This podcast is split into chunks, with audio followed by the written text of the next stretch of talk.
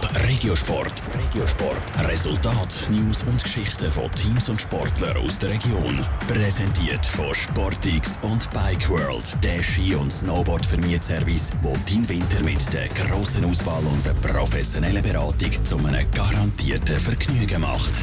Es ist nur noch ein kleiner Schritt für die Pfadi Winterthur zu der Gruppenphase vom EHF Cup, also einem Europa von der Handballer.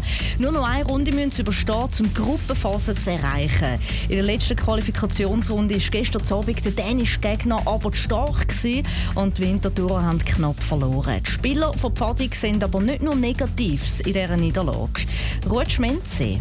In der dritten Runde vom EHF Cup hat Pfadi Winterthur gestern gegen Biering Pro Silkeborg aus Dänemark müssen antreten.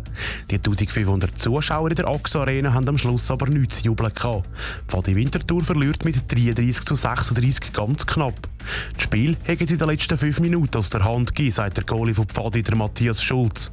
Bis zur 57. Minute hat Winterthur nämlich mit einem Goal Vorsprung geführt. Ich bin schon überzeugt, dass wir nicht schlechter waren als der Gegner. Das ist schon ein sehr positives Zeichen. Ich glaube, wir haben über sehr lange Phasen sehr gut Handball gespielt am Ende in den letzten fünf Minuten hat noch ein bisschen gefehlt. Das kann sein, vielleicht noch ein bisschen Geduld. Und das hat der dänische Gegner eiskalt ausgenutzt und das Spiel können gewinnen.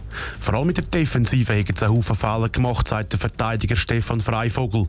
Und das sagt gegen so eine Mannschaft fatal. Wir haben viele Sachen, die wir uns vorgenommen haben, wie wir sie verteidigen nicht so können umsetzen Das hat sicher damit zu tun, dass wir unseren Job teilweise nicht so gut gemacht haben, aber auch natürlich Weltklasse-Spieler gegenübergestanden sind. Aber auch im Angriff sei es nicht immer so konsequent gewesen, wie sie das gerne hätten. Darum haben sie ein paar Chancen verpasst. Für Fadi Winterthur heisst die 33 zu 36 Niederlage, dass sie im Rückspiel auswärts mindestens drei Goal aufholen müssen. So, dass es sicher ein Unentschieden gibt und so zu einer Verlängerung kommt.